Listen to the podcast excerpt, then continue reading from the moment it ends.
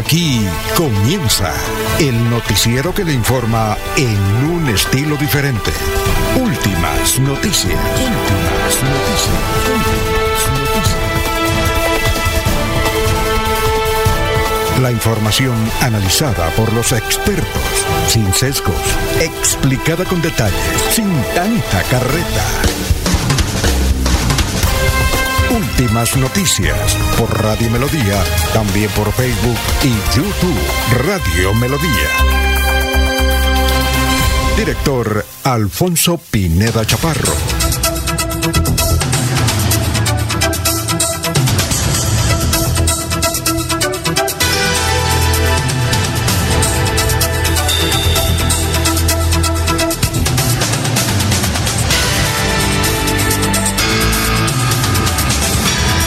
Gracias a Dios, hoy es eh, jueves ya 18 de mayo del 2023. Nos abre el micrófono Arnulfo Otero Carrey. Estamos en Radio Melodía, estamos en melodíaenlínea.com, estamos por Facebook, estamos por YouTube. Muy bien, hoy jueves 18 de mayo. Un 18 de mayo, ¿qué ocurrió un 18 de mayo? El 18 de mayo de 1875, terremoto en Cúcuta. El famoso, siempre hablan del terremoto, ¿no? Pero es que dejó y en, eso, en ese tiempo Cúcuta debía tener, eh, ¿qué? Unos 100.000 habitantes. 2.000 muertos y la ciudad destruida. Imagínense, 18 de mayo de 1875 un terremoto destruyó a Cúcuta. Hoy hace todos esos años, ¿no?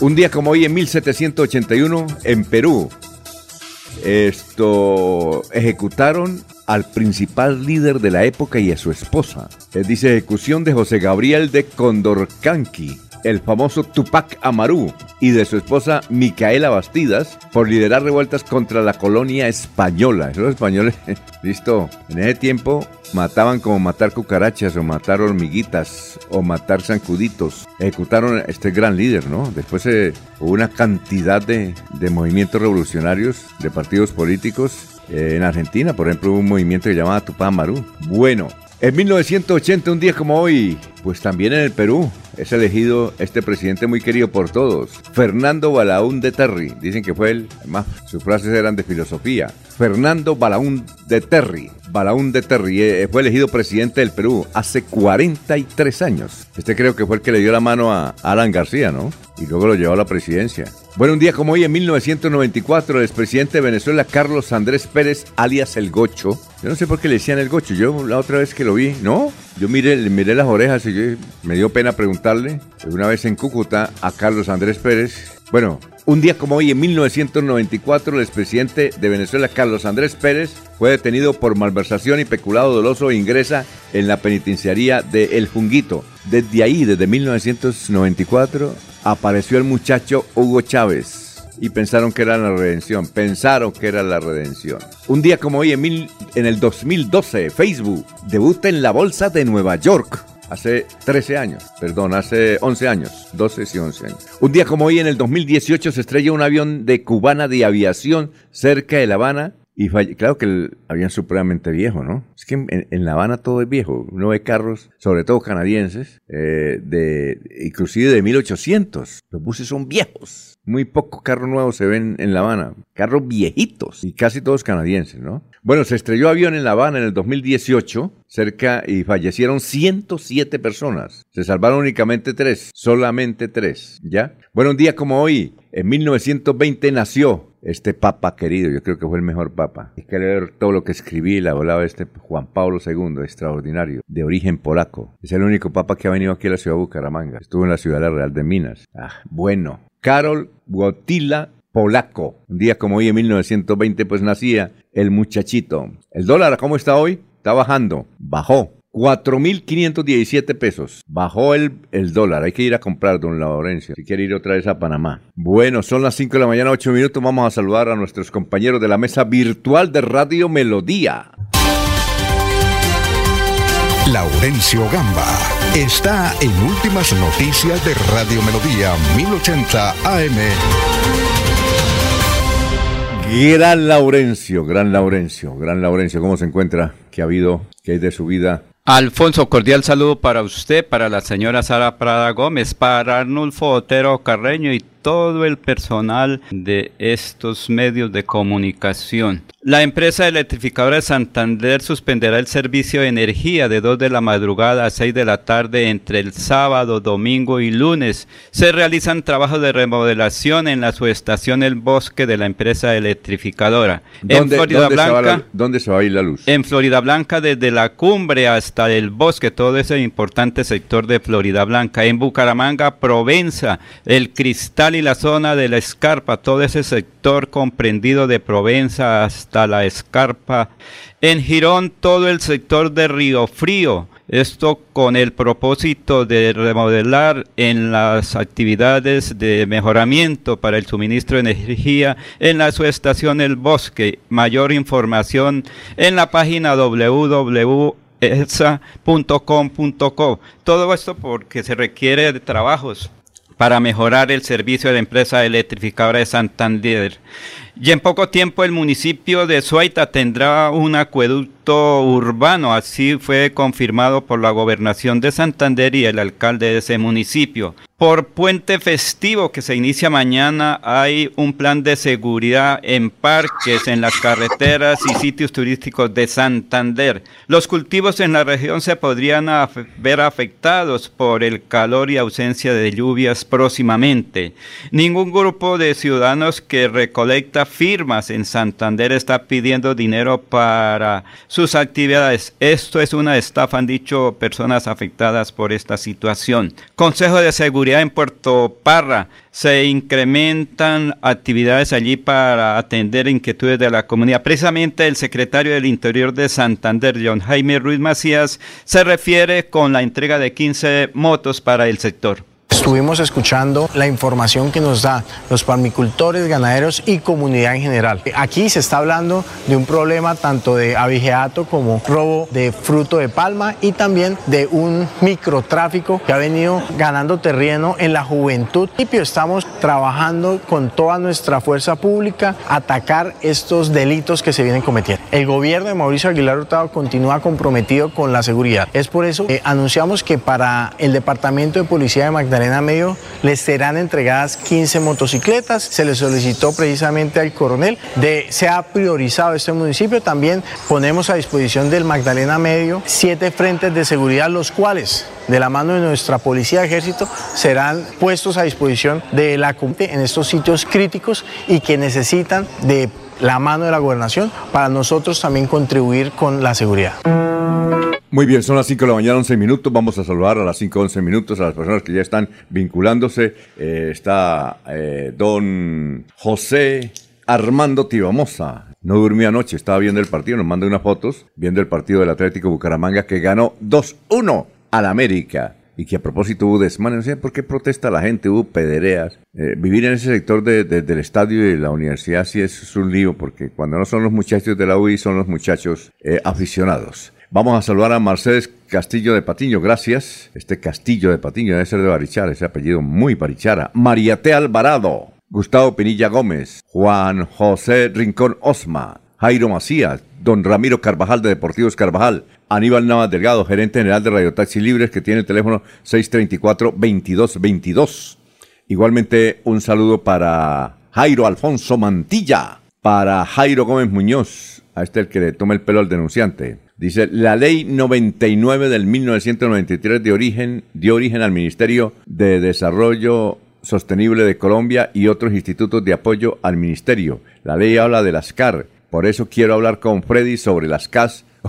ok, ok, o que Freddy haga la gestión e invitar al director Alex Evida Costa y yo exponerle la pésima gestión de la CAS.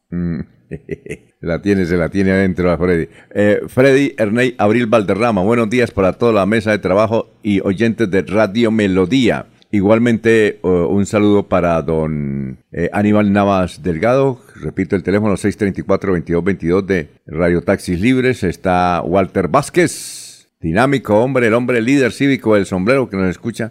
tiene, ese tiene 367 sombreros. Y yo le pregunté, bueno, si hay, si, si su sombrero para todos los días, porque tiene 367. Dijo, porque es que yo tengo al año dos días muy felices. Entonces me pongo un sombrero por la mañana y un sombrero por la tarde. El denunciante tiene 365 cachuchas. Todos los días una diferente. Bueno, Gustavo Penilla dice, la gaminería protesta por la paupérrima campaña del Atlético Bucaramanga, algo que es de todos los torneos. Está bien que protesten, pero que no se tiren los vecinos, las vecindades. La pobre gente le mete platica para tener una buena casita y un buen frente. Y además hay mucho negocito por ahí. Y llegan estos muchachos y se lo tiran. No, no hay derecho. Bueno, eh, vamos a saludar también a Perigan. Pedrito Ortiz, Pedrito Galvis. Pedrito Galvis dijo, tomen el pelo a Laurencio. Dígale que dónde venden algún libro de cómo ser independiente en el gobierno. ¿Cómo ser independiente en el gobierno? se ríe, dice, tomen el pelo a Laurencio. Tomen el pelo a Laurencio. Él, él, él se va a pegar una estrellada. El, el, el alcalde va a hacer flechas. ya tengo el celular. Dijo, el tipo está como el Manchester City. Eso me dijo ayer. Volando. Bueno, dijo, está como el Manchester City, dijo Pedrito ayer. Bueno, vamos a saludar como se merece a don Jorge Caicedo, preguntarle en qué parte se encuentra. Muy, pero muy buenos días, Jorge. Jorge Caicedo está en Últimas Noticias de Radio Melodía 1080 AM. Hola, gran Jorge, ¿cómo se encuentra? Tenga usted muy, pero muy buenos días. Don Alfonso, muy buenos días. Como siempre, feliz de compartir con ustedes este espacio de últimas noticias y poder llegar a toda la audiencia de Radio Melodía en este 18 de mayo, que es el centésimo trigésimo octavo día del año, el 138, y que ya le deja 227 días a este 2023 para finalizar.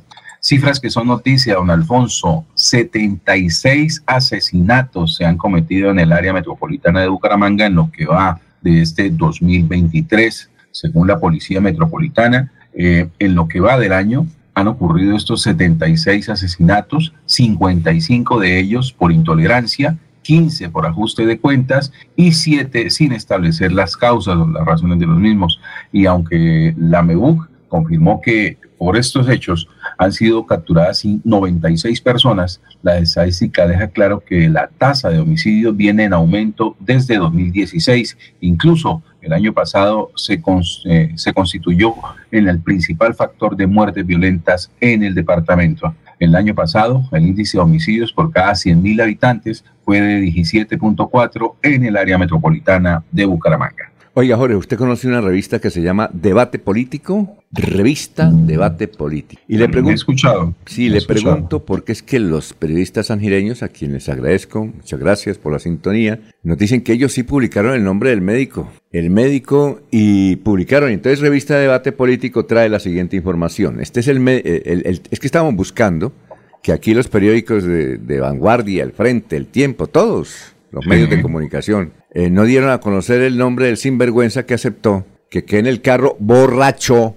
atentó contra la vida de 10 personas que estaban eh, celebrando el anticipo del Día de la Madre ahí en un sector de San Gil, entre San Gil y el municipio de Pinchote. Pues bien, la revista Debate Político, entre muchos medios de San Gil que sí publicaron el nombre y la foto de este sinvergüenza, eh, lo que pasa es que sinvergüenza porque intentó matar a 10 personas, borracho, y lo dejan libre. Mire, este es el médico Andrés Felipe Muñoz Garzón, aparece barbaito el tipo. Este es el médico Andrés Felipe Muñoz Garzón que habría atropellado a 10 personas en San Gil el domingo último.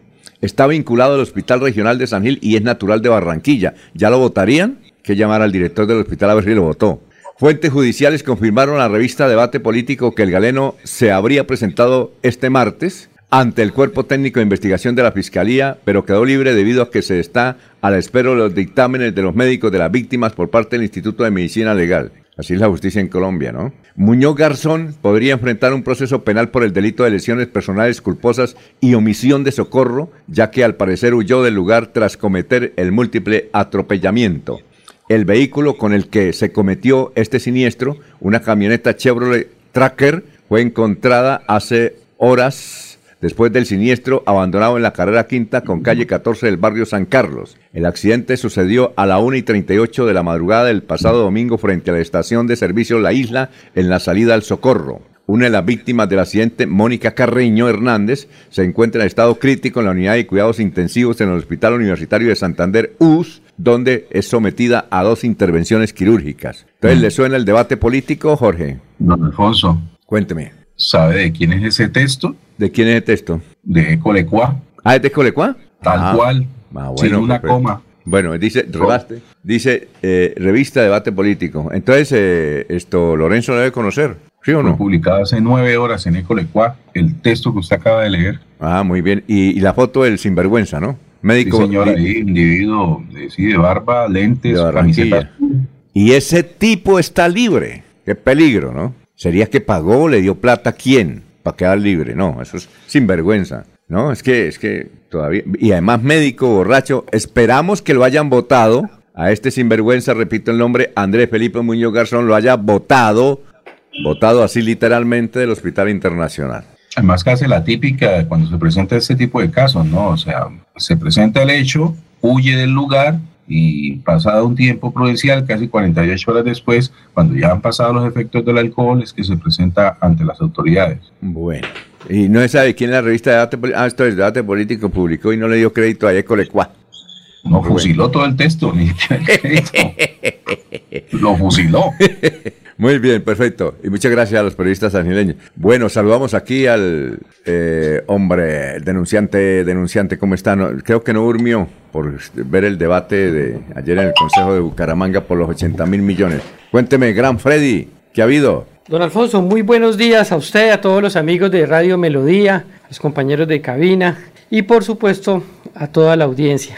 Poco agitado, siete pisos, nos tocó subir a pie, ¿no? Sí, es que le, le dio por eh, dañarse el ascensor aquí. Sí, señor, sí, lo están como que arreglando. Sí. ayer fue el debate eh, que se realizó frente al polémico. Anoche, desde las 3 de la tarde.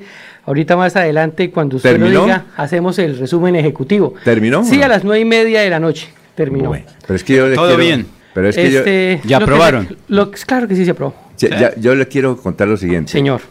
Siempre que termina un debate, pues queda el, el, el video en YouTube. Queda en- Sí. En esta oportunidad borraron el video o lo quitaron. Lo quitaron, seguramente lo van a editar y yo quiero decirle... Pero yo lo estaba viendo, yo lo vi todo por Sí, YouTube. pero entonces, si uno, por ejemplo, como, como hacemos aquí en el noticiero, este, esto, nosotros vamos queda, por- ahí queda. Ahí queda. Pero estos señores, para decir, es que para darle una advertencia al- a los señores que manejan, no sé si es un hombre o una mujer allá, para que no traten de editar el video. Y eso va a ser difícil. Porque va a ser difícil porque es que me llamaron estudiantes de varios colegios y de la Universidad Industrial. Ellos tienen grabados todo el debate. Así es que no se les ocurra eh, editar el video para después colocarlo. Don Alfonso, esa es la huella digital, es difícil a veces de borrar. No. Entonces ahí va a quedar la evidencia. Y don Alfonso, pero No, va a quedar de evidencia. Y, y- y más adelante vamos a colocar una de las partes donde eh, yo, yo, no también tengo otra parte para que la, la- la veamos Sí, después del informe. porque es que el, el señor, no yo no conozco al secretario de Infraestructura que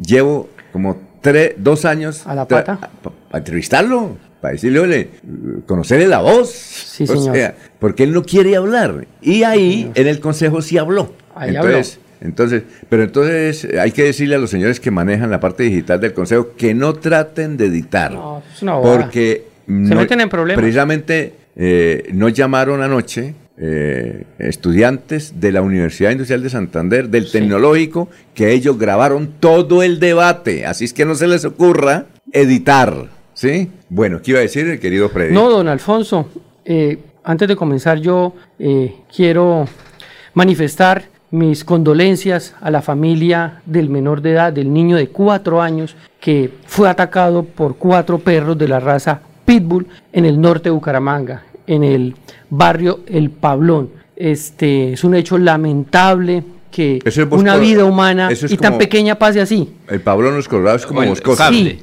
esto del es, cable. es- es de parte y parece muy rural, más o menos. Sí. Pero bueno, aquí unos irresponsables propietarios de esos animales que, sabiendo que es una raza eh, altamente peligrosa, no lo tenían bozal a ese animal. Y así como cuando exigen cárcel para aquellas personas que también irresponsablemente eh, a veces matan a los animalitos cuando cruzan las calles, los atropellan o los golpean, pues también tiene que haber cárcel para esos irresponsables que le quitan la vida a un menor de edad de cuatro años. Don Alfonso, ¿y sabe qué me molesta aún más? Esta sociedad tan retorcida, don Alfonso, porque me acuerdo tanto cuando este animalito, el, el chigüiro allá de Ruitoque, eh, se ahogó por el procedimiento que se hizo.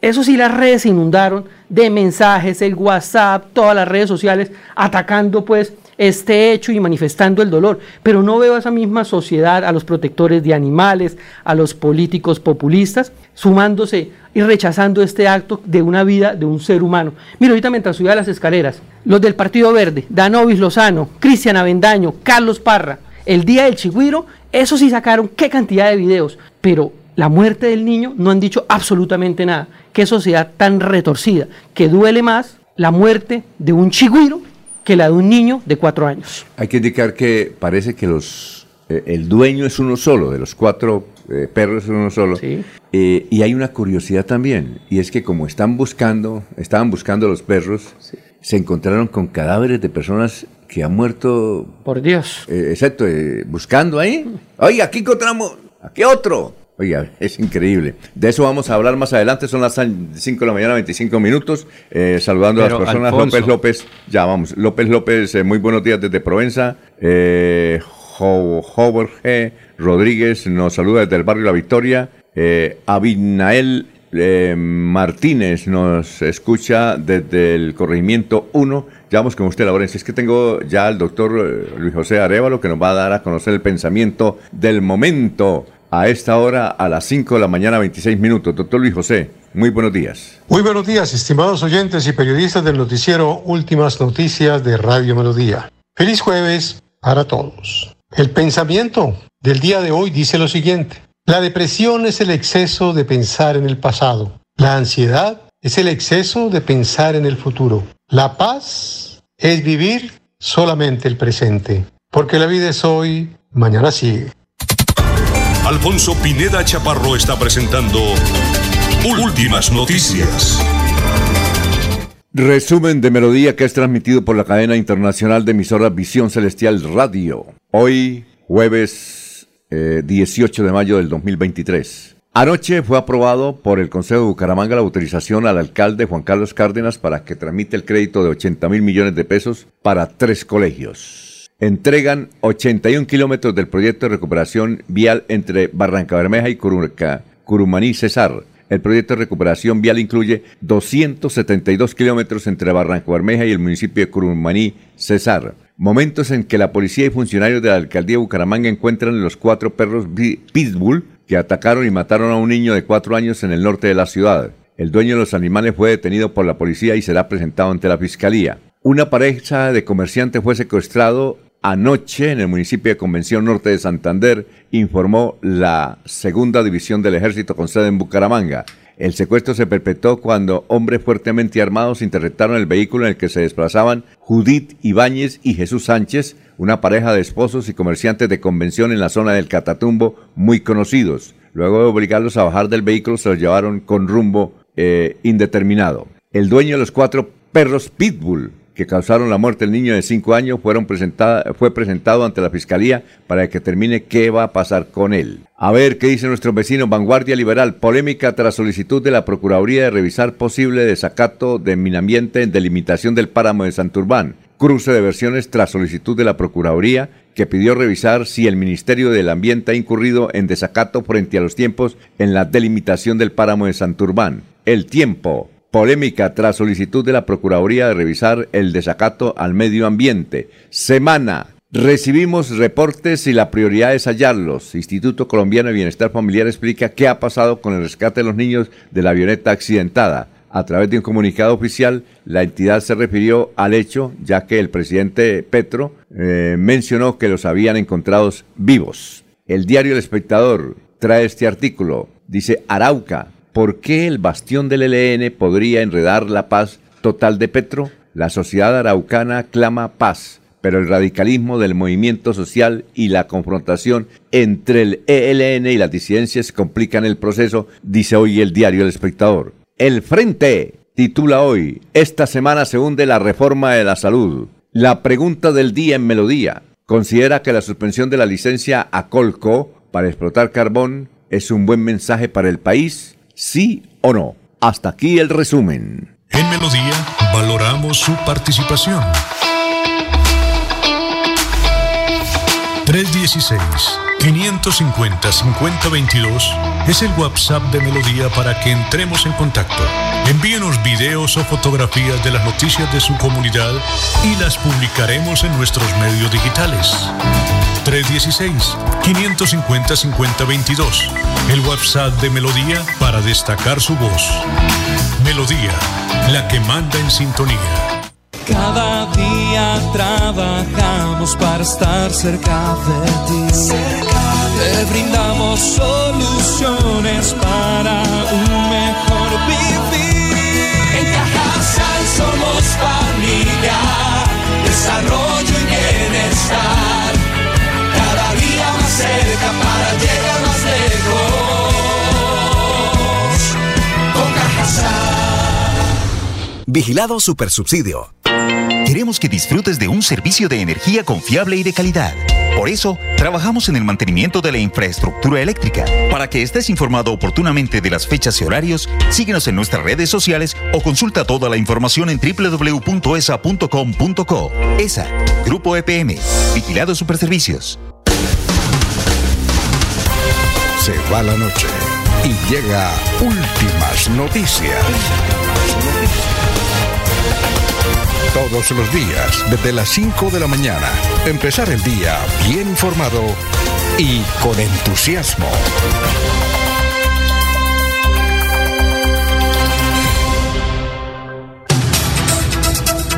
Bueno, vamos con los oyentes. Eh, Marta Patricia Velasco Reyes. Uy, Martica, gracias por levantar de temprano a escucharnos. Vea usted, buenos días, reportando sintonía desde el barrio La Victoria de Bucaramanga, Martica. Gracias por la sintonía. Bueno, ¿qué decía usted, don Laurencio? Alfonso, dos datos interesantes. Es que una cosa son las mascotas, que son eh, pequeños perros, bien cuidados y con cabresto.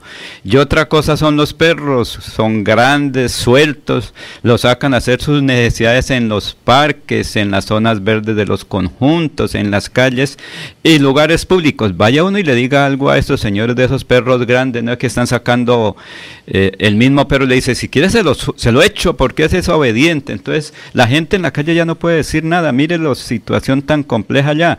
Eso es una parte sur, eh, ur, eh, rural de Bucaramanga, el sector del el cable. Sí. Sin embargo, parece que eso ya las denuncias están. Entonces, usted sabe que la ley de los perros, la ley de los animales vincula al propietario. Es, Sí. es decir, en este momento el señor propietario de los perros tiene que responder. No sé si será una muerte culposa o cómo será la situación, pero el propietario de los perros, como el propietario Sí. de un vehículo, es el que tiene que Bien. responder ante la justicia. 5.33 minutos. Oiga, eh, Jorge, leyendo la revista Debate Político, eh, me puse a mirarla y trae... Ya, ya sabe quién es el... ¿Usted sabe, Freddy, quién es la revista Debate Político?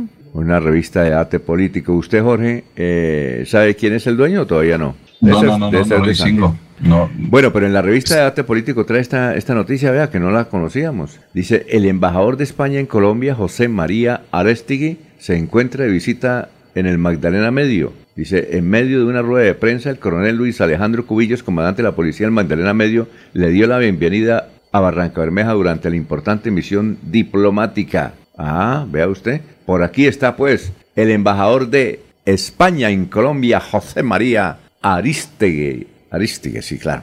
Bueno, eh, Alfonso y el otro, el concejal de Zapatoca que murió. Ah, ¿sí? ¿Usted lo conocía?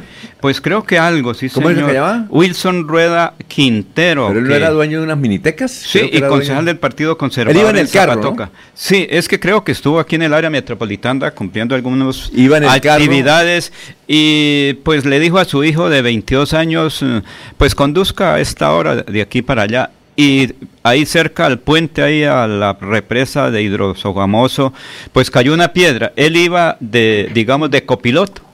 La Oiga, situación pero- es que... ¿Y, y al, y al hijo no le pasó nada? No, él era el conductor. él- le cayó la piedra, parece que se vino de, de la parte alta ahí la piedra y le cayó al señor Wilson Rueda Quintero. Como dijo alguien, eh, lo importante es que uno está vivo y no sabe, no sabe dónde va a morir ni cómo. La- vi la foto, eso fue justamente a las 3 de la mañana, de ayer, ¿no? ¿Iban o venían? No sé. Eh, se habla que iban a Zapatoca, del Ah, área metropolitana, y la suerte tan compleja. Cambió de, de, conductor, su hijo era el que iba conduciendo el vehículo, él iba descansando cuando eh, se viene una piedra y por la parte delantera del vehículo le cae y obviamente el golpe es certero al concejal Oiga, Wilson Laurencio, Rueda. antes de ir con el historiador, murió el Roy Barrera de hace 30, 30 años. Creo que era Godito, ¿no? ¿En De, serio? eh, a- Alfonso, muy vecino, yo lo conocí ahí en Barbosa porque la esposa es de Telésforo. Mónica Irá. A teléfono. Telésforo Pedraza. ¿Falleció? Sí, Sí. falleció, falleció ayer. Debe tener como 80. ese- era el Roy Barrera de hace 20 y 30 años, ¿no? Pero era un buen, el tipo un buen nació en senador. Boyacá, fue y- concejal de Bogotá. Lo curioso es que una vez le hicimos una entrevista y le decían, oye, doctor teléfono, ¿usted por qué no era para el Senado? Dijo, no, es que el consejo está como mejor. Tenemos, sí, es que el conse- ser concejal de Bogotá. Ah, ellos claro, es tienen- casi que es un congresista.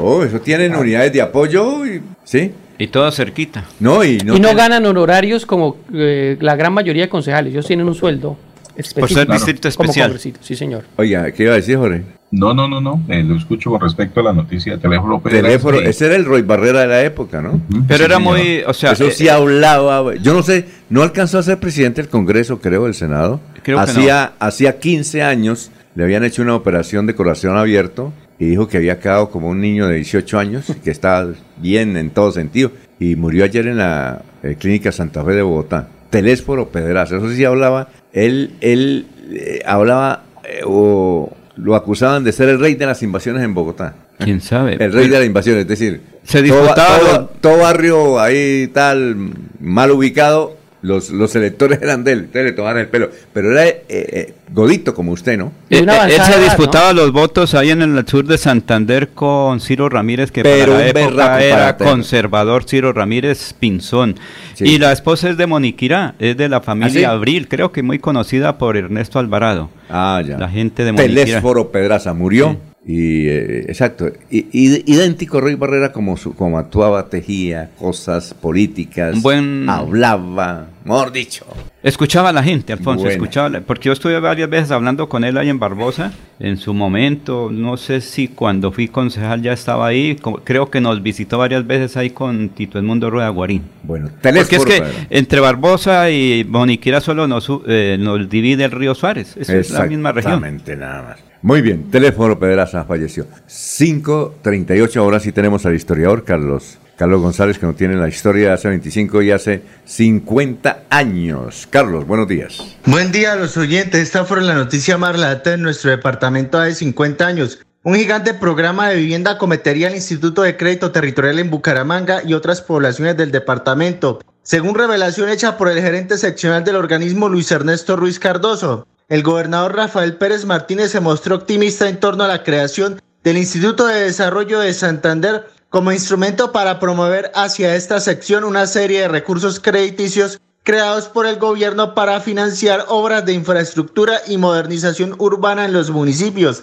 Y hace 25 años fue noticia lo siguiente. Horror en Barranca Bermeja. 12 muertos y 43 desaparecidos dejó incursión de encapuchados armados en los sectores nor y suroriental del puerto petrolero. Los hechos sucedieron entre las 8 y las 10 de la noche del pasado sábado. Primeras versiones señalan como autores a grupos paramilitares presuntamente patrocinados por miembros de las Fuerzas Armadas. En una encrucijada para poner en marcha el Hospital del Norte se encuentra el gerente del ISAU, Mauricio Lizarazo Rosso. Si no firma el contrato por 4 mil millones de pesos adjudicado a la firma española El Corte Inglés para dotar el nuevo centro asistencial, el municipio se expone a una demanda millonaria por incumplimiento de la Ley 80. Cordial despedida a todos.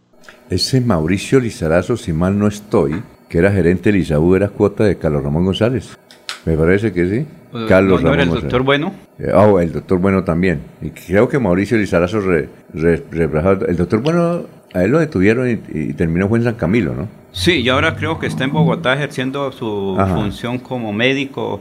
Creo que tiene dos hijas que son médicas también en Bogotá. Creo que él ya... Ya se retiró de Bucaramanga. Sí, y vive en Bogotá. Bueno, ¿qué otra cosa recuerda usted de esa historia en las noticias? Alfonso, vein- eh, vivienda de crédito territorial, viviendas eh, por el Instituto de Crédito Territorial hace 50 años y de- Luis Ernesto Ruiz Cardoso Oiga, Luis de... Ernesto Ruiz Cardoso debe tener unos 90 años ya. Yo creo que más. Mire, hace 50 años ya era, ya era popular, importante. Luis Ernesto Ruiz Cardoso, Sí. constructor. Y es muy en Vanguardia, ¿no? Y muy pendiente del desarrollo de Santander a través Bueno. de, ese, eh, de ese proyecto nacional. Vamos a buscar- Y los a 12 ver. muertos en Barranca Bermeja, Ah, sí. acuérdese que fu- eh, que- desaparecidos. Pero después fuimos nosotros con César González y hablamos con parte de esa familia y mereció ser Premio Nacional de Periodismo Simón Bolívar a César González. Recuerda que por Bueno. esa visita que hicimos a el puerto petrolero cuando nos invitaron de Derechos Humanos de Barranca Sí. Bermeja. Saludos a Medardo Ortiz, eh, a Faisar Ramírez, a Medardo Ortiz, di- también dice, eh, nos escucha igualmente Eladio Pavón, eh, la finca El Rey en Matanza. Bueno, oiga, eh, Freddy, usted ya tiene el resumen de lo que pasó entonces anoche. Sí, señor. les ya aprobaron los 80 mil millones, ¿no? Ya quedó aprobado eso, sí señor. ¿Qué, qué datos tiene? Porque ahí tengo también un, un video. Sí señor. Eh, eh, ¿Ya? Ah, dígale que siga. Vaya el favor y... Don Alfonso, pues en el día de ayer, eh, ese polémico proyecto del empréstito o endeudamiento, eh, redondemos la cifra, 80 mil millones de pesos. Pues ayer ese debate comenzó a las 3 de la tarde y se extendió hasta las 9 y media de la noche, pues porque la sesión también se declaró informal para que algunas personas que querían hablar lo hicieran, rectores, la comunidad educativa. Como ese tipo de proyectos, pues las barras estaban completamente llenas, ¿no? Sí, Entonces los concejales llevaron a la comunidad educativa, ¿Esas los que querían aprobar. barras eran de estudiantes o de los concejales? Eran, usted sabe que eso hay de parte y parte, ¿no? De la comunidad que quiere manifestarse, pero también sin lugar a dudas es promovida por eh, los mismos concejales que llevan a sus amigos, ¿no? Decían que también habían personas muy cercanas a quien eh, presentó el proyecto, que fue el Chumi Castañeda. Ajá. Pues como todos los debates, ahí cada uno dio su posición. Eh, la alcaldía a través de la Secretaría de Hacienda pues manifestaba que no tienen los recursos eh, necesarios, sino, y por eso es que toca hacer el endeudamiento, que aquellos concejales y candidatos, posibles candidatos que han dicho que por qué no tomaba recursos de, de otros ingresos, ingresos, por ejemplo, corrientes de libre destinación, pero no, todo está, eh, digámoslo así, ya planificado y que ese recurso no se puede utilizar, que por eso era el, el empréstito, ¿no? Y entonces, pues se aprobó el proyecto ayer, 11 votaron a favor, que son los de la coalición, 7 en contra y hubo una persona ausente. Pues los 7 en contra ya sabemos quiénes Oiga, son, ¿cierto? ¿Tiene usted por casualidad lo corcho a usted o no? Pues yo no sé, puede ser a que sí, si, puede a ser ver que si no. tiene los 11 que votaron a favor. Si usted tiene Claro que sí, aquí los Ah, tengo bueno. a la mano. Usted sabe Vamos que, a- que toca hacer el trabajo completo, Vamos, don eh, Alfonso. Carlos Ibáñez dijo, dijo que los concejales, eh, en todo caso, ahí hubo, hubo mermelada para, para tres concejales, eh, los liberales que Carlos Ibáñez Sí. dijo que están mermelados. pues eso No, es no, difícil de comprobar. No, lo dice Carlos Ibáñez, que fue alcalde y conoce, y Sí, es del señor. Partido Liberal, es Sí, del mismo señor. partido de ellos, ¿no? Este, sí, A son tres liberales, ¿no? Sí, que fueron mermelados. Recordemos que son tres liberales, espéreme, ya estoy colocando aquí eh, la, Los- la diapositiva, como le digo, fueron 11, 11, 11, concejales, 11 los que votaron a favor. 11 los que votaron a favor. Aquí me va a tocar más bien por el celular para, para no perder tanto tiempo. La mitad de ¿Quiénes- verdes y la mitad en contra. Sí, ¿quiénes votaron entonces A por favor. a favor? Luis Eduardo Ávila Castelblanco, Luis Eduardo Ávila, ¿cuál es? El, eh, Luis Eduardo, bueno, aquí no los tengo Ah, por, el por de un partido movimiento, político, el sí. de un movimiento, sí. Está Javier Ayala, es liberal. Liberal. Es el presidente, ¿no? Sí. El presidente, sí, liberal. Está- Ah, ¿el liberal? ¿Ese Javier Ayala? Javier Ayala es liberal. Ah, mermelado. sí. ¿Cómo sería la mermelada? ¿Qué le darían? No, nada, Alfonso. No, pero si es que Carlos Ibáñez fue el que dijo. Pues es difícil. Carlos Ibáñez es un tipo pro hombre del Partido Liberal. Fue alcalde de Bucaramanga y conoce el truco. Y él dijo, ellos o sea, están cuando conoce el truco es que él sabía repartir mermelada. No, no, no. Él dijo que están mermelados. No sabemos si es plata, puestos, pero sería muy bueno preguntarle. Cuando encuentre hago el favor, ¿y a usted cómo fue la mermelada? ¿Le dieron puestos, contratos o qué? Hay que preguntarle a los de la oposición que eso bueno, allá Javier saber. ¿quién más? Carlos Andrés Barajas, Partido Carlos Verde. Andrés Barajas Verde. Verde. Sí, que Luis Fernando. Castañeda, el Chumi Castañeda, El que Chumi. fue quien Sí. presentó el proyecto. Luis Fernando Castañeda. Ponente, activo ponente del proyecto, El ponente del proyecto. Él es, es del Centro Democrático, ¿no? Sí. Centro Democrático. Francisco Javier González, Pacho. Francisco Liberal.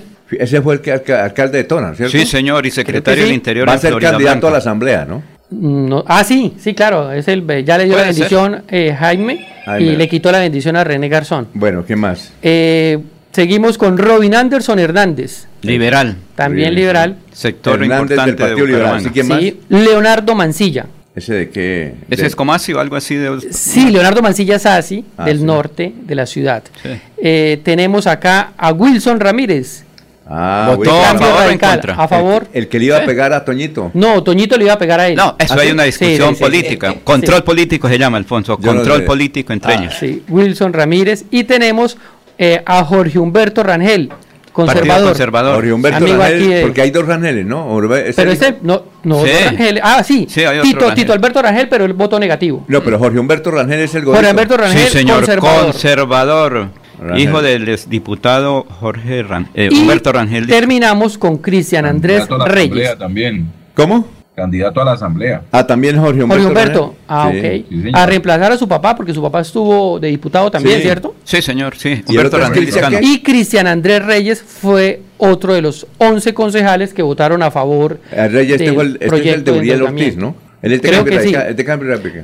Y los demás pues votaron negativo. Sí, claro. Marina de Jesús, Jaime Andrés Beltrán, Wilson Danovis, o sea, eh, eh, Silvia Viviana, Carlos Felipe Parra, Tito Alberto y Antonio Vicente. Y no se hizo presente Luisa Fernanda Ballesteros. Neutral. No, no, se- no hizo presente. Por eso no votó ni para Porque un lado es- ni para el María otro. Fernández la que tiene una cosa de camachos, creo que es. De hamburguesas. de la Liga. De la liga. De la liga, De la liga. Y este, y como, y como todas las sesiones, Esa pues cada que- uno con su. eh, con- ¿cómo, ¿Cómo se llama ella? Eh, la que no estuvo, Luisa Fernanda Ballesteros. Eh, ah, ya Luis-. Luisa, es que me dice Marta. Mart- dice Marta Martínez que ella tumbó un poco de periodistas hace cuatro años, Sí, y ella es muy joven, es una No, persona muy joven. pero no les quiere pagar a los periodistas. creo que no tiene ni 30 años y con esas Pero si no hicieron contrato, No, pero Alfonso. Martica Martínez, como que no, Martica Martínez dijo, le trabajamos. ¿La de la tal, liga? La de la liga, le trabajamos, tal, y luego nos amarró conejo. Tenaz. Así Dona- como usted, oiga, pero así como César Tolosa. Ay, hijo de madre, no, no, Oiga, no me haga otra vez llorar. No nos haga llorar otra vez. Don Alfonso, y como todas esas sesiones, pues cada uno con su propuestas y el Ajá. circo y el populismo, ¿no? Y tiene Sí, que votar positivo o negativo. Entonces, voto positivo por la educación y por los niños. Y, y echan un discurso cuando están votando una cosa. Y Marina de Jesús se iba a retirar. Dijo, no, yo me retiro. Sí. Pero dio una vuelta y volvió. Se retiró Y- para no... para dar una vuelta y sentarse otra vez y votar. Sí. Y este, pues sí, se aprobaron este proyecto. Eh, aquí lo que nos queda decirle al alcalde, al secretario de infraestructura que cumplan, porque si habían planeado, porque también una de las eh, eh, eh, observaciones técnicas que decían ellos es que hay deudas históricas y de eso se había planeado. Pero entonces si se había planeado cuando llegaron, ¿por qué tienen que pedir un préstamo? Yo no Sí, entiendo. es una sí, cosa extraña. Yo, yo no entiendo la administración pública. El, el segundo al mando en la tesorería le dijo a Carlos Parra, dijo, vea, nosotros tenemos en plata física en los bancos 600 mil millones de pesos. Pero de acuerdo, ellos dijeron que no, que toda esa plata esta es, tiene una destinación específica Lo y que, que no la es eso se llama para eh, eso. recursos en tesorería y otra Pero- cosa es el compromiso ¿por qué de pago y todas esas cosas, Muchos Alfonso. Sacan la plata de los bancos y quiebran Pero, los bancos. pero tienen des- destinaciones ya específicas de, de acuerdo a, la- a las declaraciones del secretario de Hacienda y que por eso era el préstamo, pero siempre va a quedar la duda. Lo hacen en una etapa electoral, si estaba planeado, ¿por qué no lo hicieron eh, en el 2022, en el 20, en el 21? Y si estaba planeado, ¿por qué piden préstamo? Entonces son cosas que a veces no, no, no se entiende. Y, Eso va como para pensar mal que eso va como para, no, lu- y para los- lubricar alguna y los campaña concejales de, la oposición decían, pues eso ha pasado porque se han gastado la plata Eso- en obras a dedo y por eso los organismos de control vienen revisando todos estos temas. Y don Alfonso, ahí tenemos una declaración, Sí. si la podemos ver muy rápida, Sí. de uno de los concejales que hace ¿Cómo se llama el concejal? el concejal Jaime Andrés Beltrán, Ajá, listo, perfecto. que hizo unas declaraciones eh, muy convenientes frente a este proyecto. Nunca me voy a oponer a la inversión pública y más cuando tiene que ver con educación. Nunca voy a ser mezquino para que se le ponga dinero y se invierta en el mejoramiento de las instituciones educativas. Por eso apoyé el plan de desarrollo. Por eso aprobé un dinero para que se cumplieran unas metas que no se cumplieron. Y hoy que no tienen el dinero y tienen que utilizar un recurso como es el empréstito o la deuda, quieren que nosotros volvamos a aprobar algo que ya fue aprobado. Yo no me opongo al desarrollo de las instituciones educativas y mucho menos a que los niños tengan la oportunidad de ir a estudiar, pero sí me opongo a que sigan manejando la contratación a dedo. Sí me opongo a que hagan acuerdos, a que en- endeuden la ciudad, no con el objetivo de garantizarle a los niños educación, con el objetivo de amarrar el contrato. Y se acordarán de mí que lo que van detrás no es de garantizarles a los niños la oportunidad de estudiar. Si fuera eso, lo hubieran hecho en cuatro años, porque aquí se aprobó el plan de desarrollo, y escúcheme en algo, Si se aprobó el plan de desarrollo, este dinero, ¿qué pasó con ese dinero? ¿Y por qué hoy nos traen a la gente para hacerle creer que nosotros no estamos aprobando algo cuando ya lo aprobamos? No le digamos mentiras a la gente y no pongamos en contra a la gente de los que hoy no estamos de acuerdo.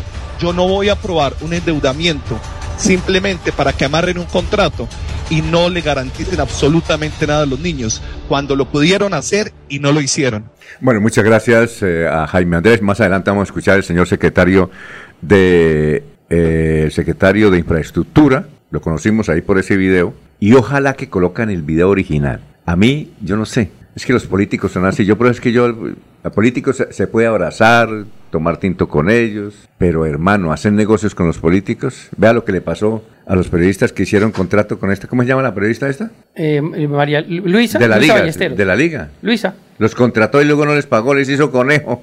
Bueno, 5.51, vamos a una pausa. No queremos venderte nada, solo queremos darte 20 segundos que puedas dar gracias por cada experiencia de amor que te ha llevado a donde estás hoy. Recuerda que el tiempo que compartimos es valioso y el amor es eterno. Por eso en Los Olivos hacemos un homenaje al amor. Los Olivos, un homenaje al amor. El día comienza con melodía. Últimas noticias, 1080 AM. Bueno, son las 5.52, estamos en Radio Melodía. Eh, eh, una pregunta antes de presentar a nuestro invitado y Olguita, que también está allá, es que nos eh, dice, eh, a ver, la niña que nos escribió ayer, Liliana, eh, porque se, pone, se pone usted nervioso, ¿no? Sí, sí, sí. Dijo, dígale al denunciante que Tolosa actualmente es el secretario de planeación y no el gerente de la Ay, sí, sí, sí, me Abril equivoqué. es el- Sí, qué pena, me equivoqué. Él fue gerente de la Piedecuestana en el Sí. gobierno de Chucho Becerra. Ahorita sí, tiene toda la razón Liliana, es secretario de planeación desde el primer Ah, día. bueno. Sí, sí, sí. Tiene usted bien. muchos admiradores, ¿no? Sí, vea. Tiene usted. Y un señor que llama Jairo Gómez. que- Jairo quiere hacer Gómez, un que lo saluda todos los días. Ah, es que se quiere hacer campaña, es como No, de esos ¿Será que candidato que al- Yo creo que es candidato al Consejo de Betulia, pienso. Él es bebedor cívico también. Ah, bueno. ¿Bebedor? bebe- ¿Bebedor? No, Bebedor bebedor. cívico. Bebedor. ¿Bebedor? Es que usted dijo Bebedor cívico ambiental. Bebedor, no bebedor. Bebedor. Ah, Esos sí. son personas que cogen para hacer campaña, entonces buscan la forma de, de No, coger eso- de caballito de batalla. Para, ojalá Eso se llama bien. control político a las cosas. Bueno, aquí está este caballero porque en elecciones uno se sorprende con personas. Este caballero me dijo, yo voy a ser el gobernador de Santander. Y él apuesta que va a ser el gobernador. Eh, él fue alcalde de El Cerrito hace 30 años. Eliezer Romero. Es un hombre que sabe mucho de administración pública. Eso sí sabe, ¿no? ¿Por qué cree Eliezer, y gracias por estar con nosotros acá, piensa que usted va a ser el próximo gobernador de Santander? Muy buenos días eh, y a todos los oyentes. Pues vamos a ser gobernador de Santander porque llegó la coyuntura en el cual se empiezan a caer las hegemonías, se caen las hegemonías y nosotros tenemos que darle un viraje a este departamento porque no podemos seguir en, en la sinvergüencería de que cuatro años a un grupo, cuatro años al segundo y de esa manera se la vienen rotando y no dejan ni siquiera surgir a nadie, sino que esta la política en Santander se ha atomizado de tanta de tal manera que en todos los entes que usted mira siempre corresponde a unas familias, a unos clanes y no dejan la participación a la ciudadanía y ya ni siquiera tenemos la posibilidad Sí. de tener informes de, co- de qué es lo que está el Santander, cómo se encuentra Santander y para dónde va Santander. ¿Quién es usted? Es decir, díganos, usted Mi- tiene 59 años de edad, nació en El Cerrito, ¿no? Sí, señor, eh, yo soy, eh, eh, estudié en la normal del Cerrito, mi secundaria, yo soy maestro. Como Es- la normal, no la- no era- eh, pero en ese tiempo era la normal de señoritas. No, No, señor, la sí. Cerrito era de, de varones y después pasó ¿Ah, a ser sí? mixta, sí, no, pero claro, yo la recuerdo normal que, superior. que a mí me dijeron No, que... la de Málaga es- era la ¿Sabe cómo se llamaba la normal? Escuela Normal de Señoritas. Pero de Málaga. Pero esa era la de Málaga, Ah, la de bueno. Cerrito era de varones. Varones, varones. varones, varones. Entonces, eh, Bueno, ¿y Eh, eh, de ahí salí a la ciudad de Bogotá y estu- eh, a trabajar y estudié Derecho y Ciencias Políticas en la Universidad Libre y posteriormente me especialicé en Derecho Administrativo, en el cual desempeñé muchos cargos. Desde los 25 años fui auditor de la Universidad Nacional, Ajá. posteriormente alcalde, sube por múltiples... Alcalde de Cerrito, de elegido. Cerrito, elegido. ¿Y qué político lo apoyaba usted? Partido Bueno, Liberal. El Partido Liberal. ¿cuál Sí, pero a ver, ¿Quién era? Era Víctor Liscano Murillo. Víctor. Liscano. García Sí, Rovirenses. cuando eso era el Cerrito también, sí. Víctor el Cerrito Liscano, tenía... Era, era de Rodolfo González de García. Rodolfo González García, correcto. Confederación de Fuerzas Liberales de Santander Raya, por el otro lado Sí, está el ver. oficialismo liberal. Y- Bueno, ¿y quién más? Y el Fila, Y el era el Fila. otro, sí. Sí, sí. Y estudié en Bogotá, trabajé en muchas entidades, en múltiples entidades, eh, desde el orden nacional, territorial, Ajá. eh, asesor de múltiples empresas y he sido litigante por más de 20, ¿Y más a- de 25 ¿Y años. aquí en la gobernación trabajó en- con quién? Eh, ahí me dieron, pero no, como dos contraticos que me dieron de esos de que... Pero de- de millonarios. tres meses, de tres meses. ¿Pero quién? ¿El coronel o quién? Eh, el coronel sí y, me dio y ahora usted dice que ellos Sí. son malos. No, no, no. Depende de cómo les vaya en el baile, Alfonso. Sí, los que fueron el baile del domi- el sábado. No, no, no, pero una cosa. No, pero es que en ese entonces, esas eran otras circunstancias cuando, cuando el coronel, que sí me dieron un contrato, pero cuando eso fui asesor del hospital de Florida Blanca, Eh, que fue otra cosa. De otro contrato. Él tenía dos. Como No, una- no, no, no, no, no, no, eso es para otras, eh, para otros ¿Quién era el alcalde El alcalde de... de, de Florida cuando usted tuvo contrato ahí en la... No, no, no, No era porque Lucho, ese- porque no, ese no no, era, no era, no era de, no era municipal, era de carácter departamental. Ah, bueno, pero fue... Descentralizado, ¿se acuerda? Pero Sí, una cosa, no, pero el- una cosa. Usted dice que se acabaron, ahora no hay clanes y los clanes están en la olla y todo eso. No, lo que pasa es que eh, una cosa es que, que la política se mueva de acuerdo a las circunstancias y involucre en el pueblo. Y otra que muy dis- distinta es que, que se constituya, por ejemplo, si sale al Senado, ¿qué es lo que sucede? De una vez la mujer va para los siguientes cargos y para elección. Sí, claro. Y las novias van para los cargos importantes. Eso lo sabemos, yo todo el mundo lo sabemos. Y empiezan a la familia y a las novias. Y de ahí no se sale y usted no, le, usted no tiene la, la posibilidad de poder acceder al poder de ninguna manera. Sí, es que... Por eso, por eso les digo aquí que a mí como- me preguntaban, ¿y, y usted quién lo lanzó? A mí nadie me, llama, nadie me llama ni me van a llamar para lanzarme a algo. Aquí le toca a uno luchársela contra todo el mundo para poder tratar de decir, tengo una voz disonante Oiga. en el poder. Oiga, Jorge, ¿Jorge está ahí? Es que eh, ayer Jorge dijo eh, toda la familia que tiene Roy Barrera en la administración pública, ¿no? Pero toda, Claro, ¿no? un clan. El clan. Eh, y me escribió alguien, dijo, y le faltó las novias. Ah, Es decir, jue madre. Claro. Sí. me escribió alguien, oiga, Jorge tiene razón. Puso las esposas, las ex esposas del, de, de- de Roy Barrera están trabajando en el Estado. en Los hijos de los de las de los de las esposas. Y entonces me escribió una señora, me dijo, dígale a Jorge que le faltaron las novias. Sí, no, pero en Santander es, es que qué distinto es. Aquí vaya y usted dice, dice, y esa niña bonita que trabaja allá. Eh, porque ¿Y- y es como muy- cuál ejemplo, es que, es muy, es que es muy especializada, dice, no, es que esa es la recomendada de fulano de tal. Ah, ya. Y uno ya sabe, ¿no? Eh, No, no, no. pre- un momentico, que es que tenemos. a- eh, ahorita seguimos con, con Eliezer y seguimos con lo. Le tengo una pregunta. Y tiene una. pre- No lo corche. Sí, bueno, Olguita, ¿cómo está? Tenga usted muy buenos días.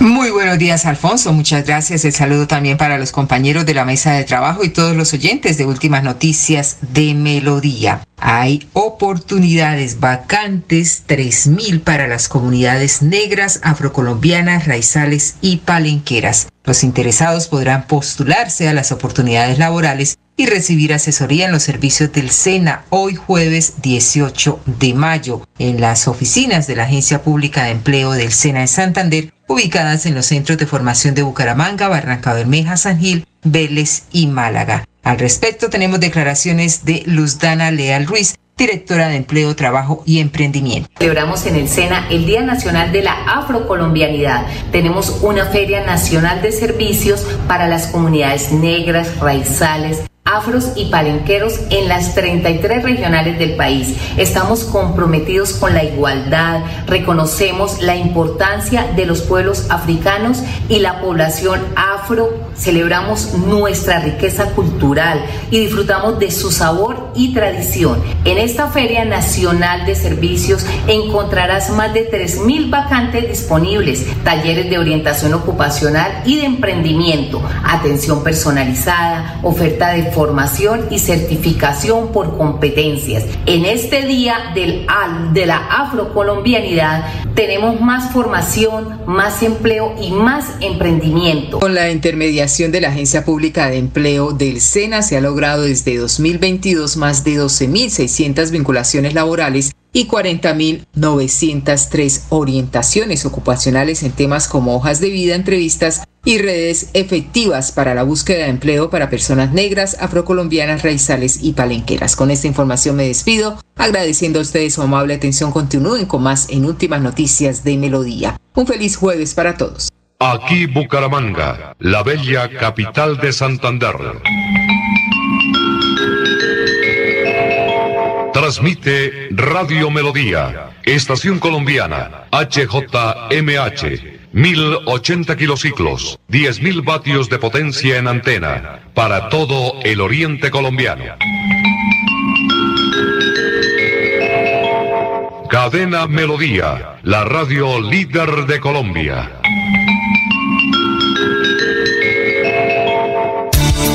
Los invitamos a sintonizar el programa Curación Natural del médico especializado en medicina alternativa y complementaria, doctor Ricardo González Parra, de lunes a sábado en sus nuevos horarios 6 y 30 y 9 de la mañana, con la orientación profesional para todo tipo de enfermedades, tratamientos con medicamentos naturales sin químicos. Llame y agende su cita médica sin costo al 313-392-2623. 313-392-2623. Queremos que disfrutes de un servicio de energía confiable y de calidad. Por eso, trabajamos en el mantenimiento de la infraestructura eléctrica. Para que estés informado oportunamente de las fechas y horarios, síguenos en nuestras redes sociales o consulta toda la información en www.esa.com.co. ESA, Grupo EPM, Vigilado Superservicios. El día comienza con melodía. Últimas noticias, 1080 AM. Bueno, antes de seguir con el doctor Eliezer Romero, que es eh, precandidato a la gobernación de Santander, que está aquí con nosotros, él es del Cerrito. A ver, Mayito González, de Buenos Días, desde Niza, Florida Blanca, bendiciones. Igualmente está Carmen Elisa Balaguera, está Mercedes Castillo de Patiño, Gustavo Rivera Gualdrón dice buen día desde el barrio La Cumbre, reconocer públicamente las excelentes obras de pavimentación en nuestro barrio al alcalde Miguel Moreno y nuestro concejal Salvador Molina. Gladys Acosta de Moyano, muy buenos días, saludos desde Piedecuesta, bendiciones. Eh, Medardo Ortiz. Y vamos a la doctora Consuelo Ordóñez de Rincón, nos envió este video, porque ella también quiere referirse, don Freddy, a los 80 mil. Ah, pero usted tiene mensajes de los oyentes también por YouTube. Sí, también en ver, YouTube están sí. los amigos ahí y, sal- y José Pico. También le mando un saludo a don Laurencio. Tranquilo, léalo, que Eh, eso se léalo. llama corrección fraterna, Léalo. buena o buena. siempre ahí con sus buenos No, saludos. pero- Don Laurencio, el defensor de las causas perdidas. Le falta más objetividad en sus comentarios. Siempre dando bandazos en falso. Pero Ah. ¿de qué será? Porque no, no especifica, porque Bueno, no no, sé, con no, pero concretas. pregúntele cómo está para leer por qué Laurencio Y- y de- está. y- sí, no, por, ¿por qué hice eso y de dónde nos está oyendo don José Pico? ¿no? Pero, gracias. De todas maneras, es un oyente, hay que agradecerle Sí, a Bueno, decía que está el doctor, eh, la doctora Consuelo Ordóñez de Rincón, que quiere referirse, ella es precandidata a la alcaldía liberal, está muy bien ranqueada en las encuestas. Eh, doctora. Hoy el Consejo de Bucaramanga estudia la solicitud de aprobación de un nuevo empréstito para el municipio. Las obras que soportan esta solicitud son absolutamente importantes, fundamentales diría yo.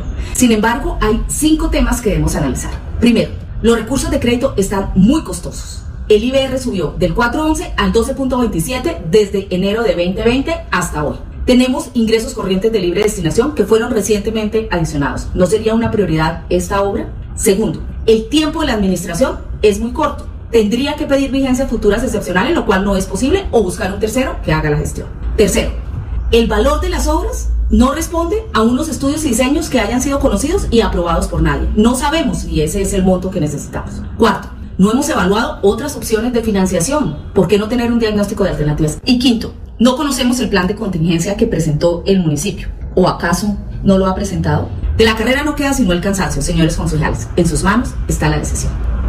Muy bien, bueno, está bien. Eh, y, y tenemos al secretario. Algo. Sí, cuénteme, Jorge.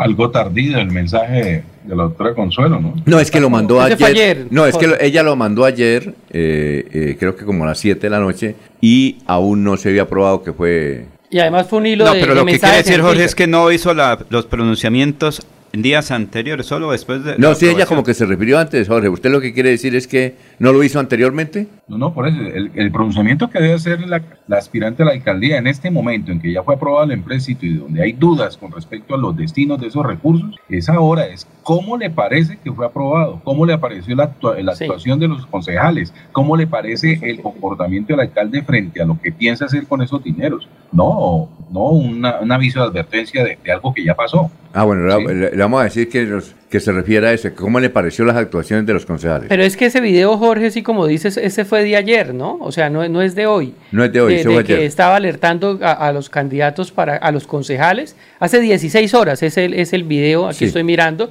y etiqueta pues a, a algunos concejales y hace un hilo de, de Twitter Sí, claro. eh, etiqueta también Pero lo que dice Jorge, bueno, va- Sí, va- claro. voy a escribirle para ver si nos manda un video diciendo cómo le parece la actuación de los concejales, como dice. Jorge.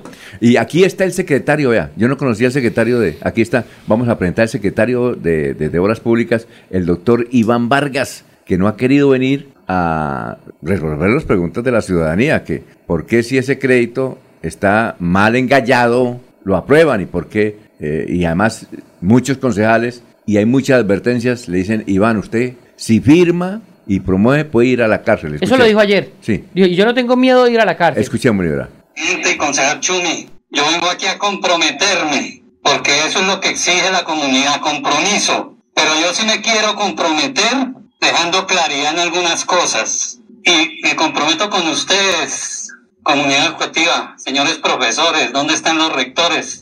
Con ustedes me comprometo y quiero que esto quede bien grabado, bien grabado porque siempre les he dado la cara a todos. Desde ustedes, señores concejales, desde ustedes, señores rectores, ustedes, señores de la comunidad, ustedes, profesores, padres de familia, siempre he dado la cara. ¿Y por qué he dado la cara? Porque tengo la capacidad moral, ética, técnica de darla. ¿Y por qué? Porque tenemos más de 700 obras. En este momento tengo más de 200 frentes de trabajo andando. Y ahora les aclaro lo de la primera fase y me comprometo con ustedes. Esto no es de discurso, pero sí quiero aclarar. A mí no me da miedo que me digan que me voy para la cárcel. No me da miedo, eso no me intimida. Y no me intimida porque estamos haciendo las cosas bien con nuestro alcalde Juan Carlos Cárdenas. Somos un equipo comprometido y estamos saldando pendientes históricos.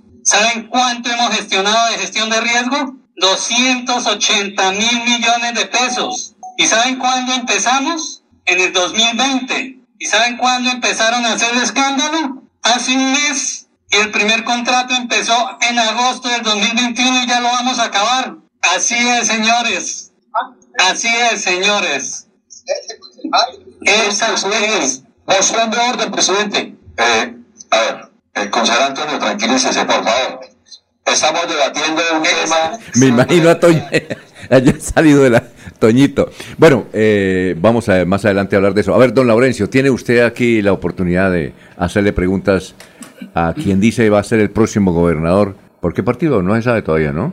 Eh, ¿Usted no, aún no se no? sabe. Yo estoy jugando a. eh, estamos claros que es el partido que nos, que nos dejen. Hay más de 35 Ah, partidos, entonces al- alguno quedará. Y sale más tenemos- barato el asunto, ¿no? Claro, porque es que recoger firmas me costaba 300 millones porque nosotros alcanzamos a hacer toda la gestión. ¿Y esto- Pero costaba 300 millones de pesos recoger las firmas. Y con esto, 20 con 20 millones sale. Uh, no, no hay más, ¿no? 20 millones. Sí, claro. A ver, Laurencio. Pues yo conozco a Eliezer Romero porque nos invitó cuando fue alcalde allá. Usted hablaba en esa época de una vía alterna por uy, Berlín. ¿Qué, tipo- qué memoria tan Oiga, Laurencio, qué memoria tan... be- Usted lo estuvo investigando, tal vez. No, no, es que yo fui con él allá, fuimos con un grupo, allá nos atendió, nos dio hasta ruana virgen, digo, ruana de lana de oveja virgen, que es una tradición. Bueno, ¿cuál es la Eso, pregunta? pero por eso, ¿qué ha pasado con esos proyectos de desarrollo para García Rovira?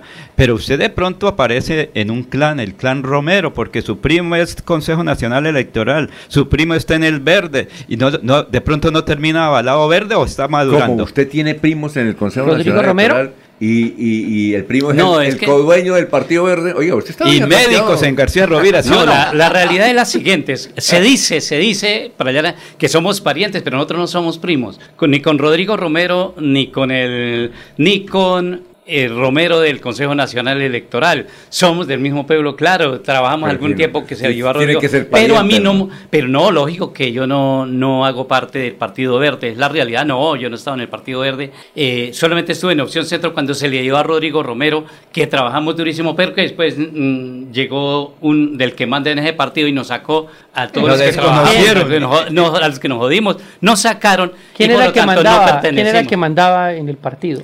Un, un tal González. Un Carlos Depra. Ramón González. Carlos- Departamento Carlos de- Ramón, no Sigue siendo el dueño del partido. Eh, Carlos. Ramón González, el director del DAPRA. Exactamente. Entonces, no, ahí no, en ese, en eso no tenemos, posi- pienso que no tenemos posibilidad. No, porque además él le va a colocar, él le va a pedir 300 por el aval. Eso sí. A ver, eh, sí, pero, pero la 300. vía alterna, porque las necesidades de García Rovira, si usted ya fuera gobernador, Ah, bueno, eh, usted me hizo una pregunta clara de la, de la vía alterna. La vía alterna no se ha muerto. Eh, ¿Cuál es? ¿Cuál es? Es la vía de Cerrito, mm, eh, Mortiño, que ya existe, Mortiño al Salto, que ya existe, y solamente faltan 12 kilómetros, que es ¿Pero entre... Mortiño aquí arriba? Aquí. Claro, del portillo, del portillo al Mortiño, es- pero faltan solamente 12 kilómetros. ¿Cuáles son las que- ventajas? ¿Que sale de dónde? ¿El Cerrito? Sale de Cerrito, él llega a Sale de Berlín. Cerrito. Y llega a Berlín. Ah, pero tocar la vuelta. Sí, a ver, no mucho, mucho más Uy. cerca, estaríamos a tres horas de a García Rovira, por esa vía. Además que no hay abismos, no existen abismos, y es una travesía entre Berlín, Portillo, Mortiño.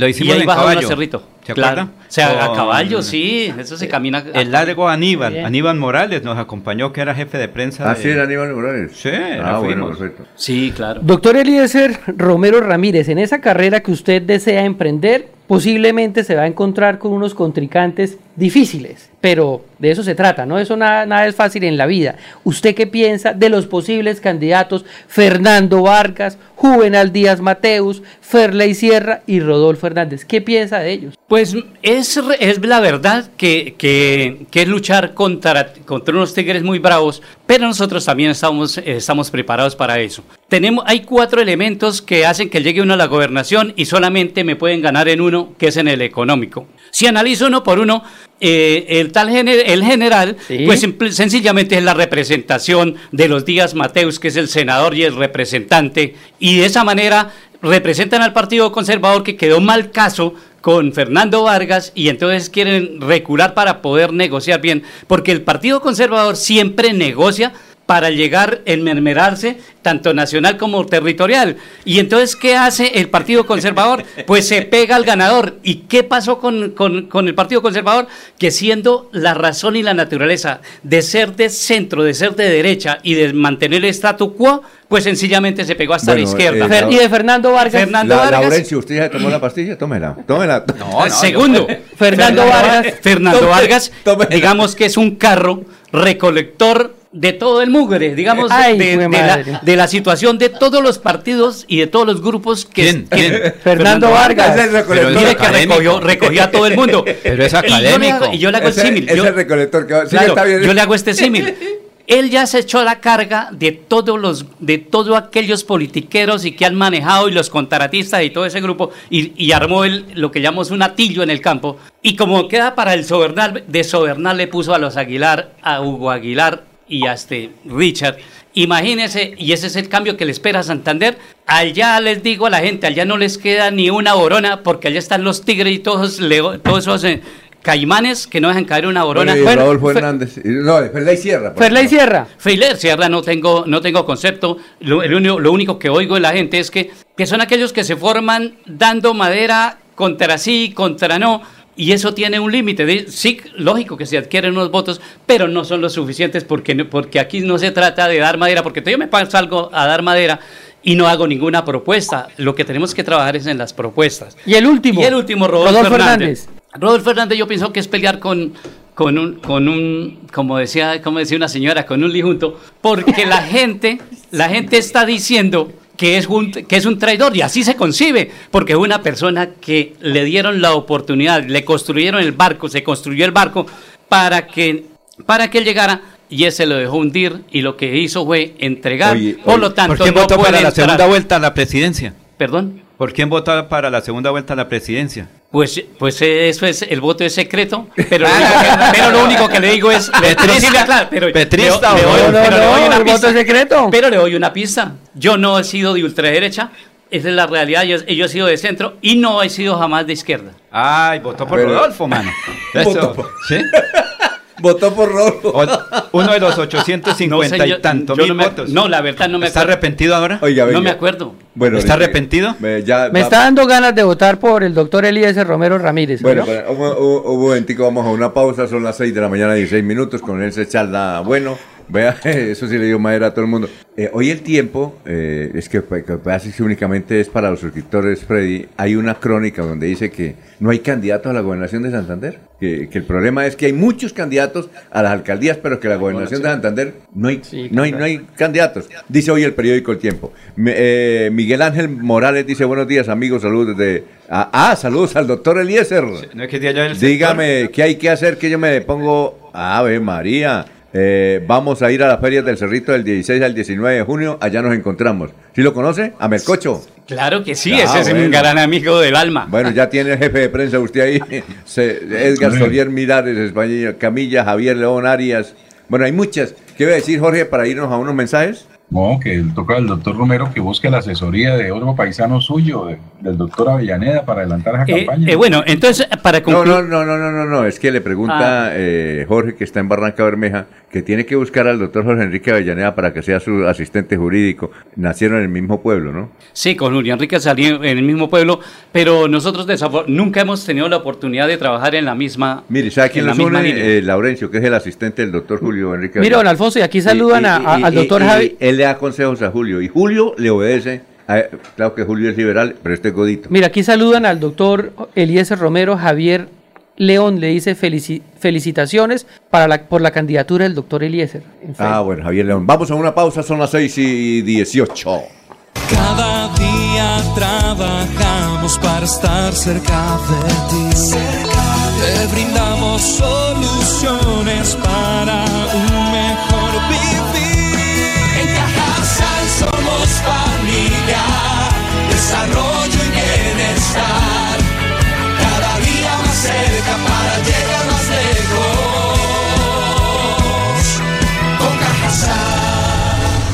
Vigilado Supersubsidio.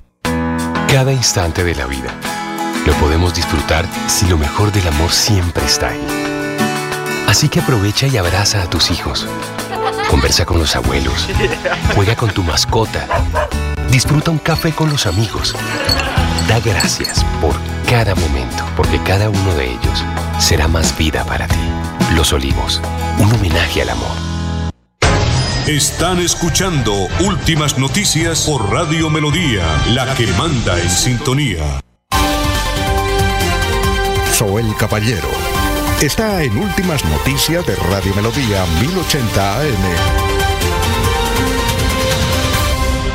Buenos días, Alfonso, para usted, para los compañeros, igualmente para todos los oyentes. Durante el primer trimestre de 2023, Ecopetrol generó 14.785 oportunidades laborales en la región central a través de sus empresas contratistas. Solamente la refinería de Barranca Bermeja generó 2.663 vinculaciones de trabajadores de empresas aliadas. De las personas contratadas, el 100% de la mano de obra no calificada corresponde a 8.709 trabajadores local. Cuanto a la mano de obra calificada, se registró la contratación de 5.775 trabajadores, de los cuales cerca del 80% es mano de obra local, dijo la empresa a través de un comunicado. La mano de obra del Magdalena Medio también se exporta a otras zonas de operación de Ecopetrol. En el primer trimestre, 5.091 trabajadores oriundos de esta región fueron contratados en actividades de la industria en otros municipios a nivel nacional. Por otra parte, la alcaldía distrital en articulación con el Ministerio Público, la Fiscalía General de la Nación, Fuerza Pública, organismos de inteligencia, iglesia y organizaciones defensoras de derechos humanos vienen realizando labores humanitarias y de investigación que permitan esclarecer los hechos para dar con el paradero los cinco jóvenes pescadores de, de quienes no se sabe nada desde el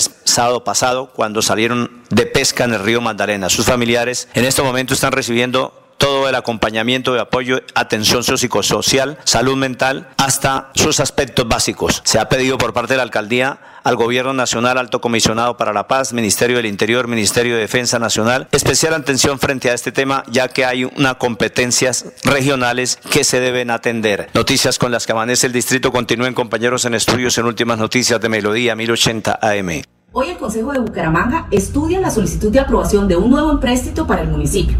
Las obras que soportan esta solicitud son absolutamente importantes, fundamentales diría yo.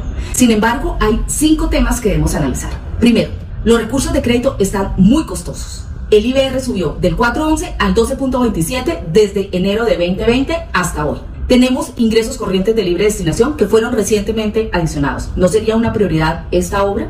Segundo, el tiempo de la administración es muy corto. Tendría que pedir vigencias futuras excepcionales, lo cual no es posible, o buscar un tercero que haga la gestión.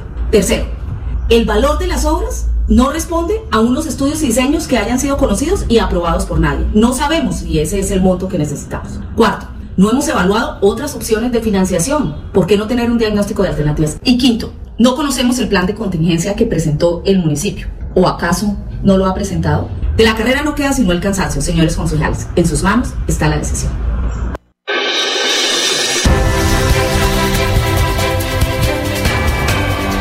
Información y análisis.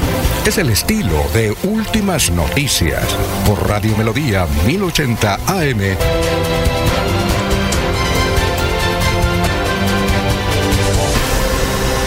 Son las 6 de la mañana, 22 minutos. Bueno, tenemos aquí al doctor Eliezer Romero, que va a ser... No es... A, pero qué, hay, bueno, hay 30 Oiga, ¿qué tal que termine por ahí verde? Bueno, va es, Eliezer Romero dice que eh, el general sigue- y Díaz lo-.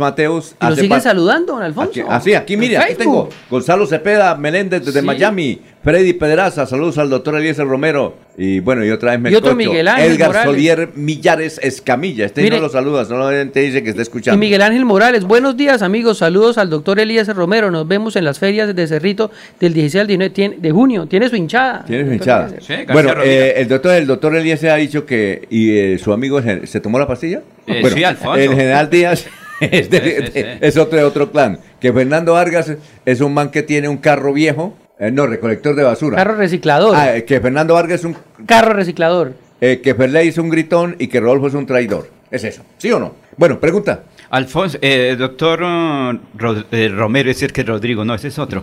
Eh, Eliezer, pero esto no es con estampitas por ahí de cualquier santo de García Rovira. ¿Dónde están los recursos para una Yo campaña? dije- Porque se requiere... Yo le dije que alistara 20 mil millones. Eso no, vale no la- tanto, no tanto, no tanto, no tanto.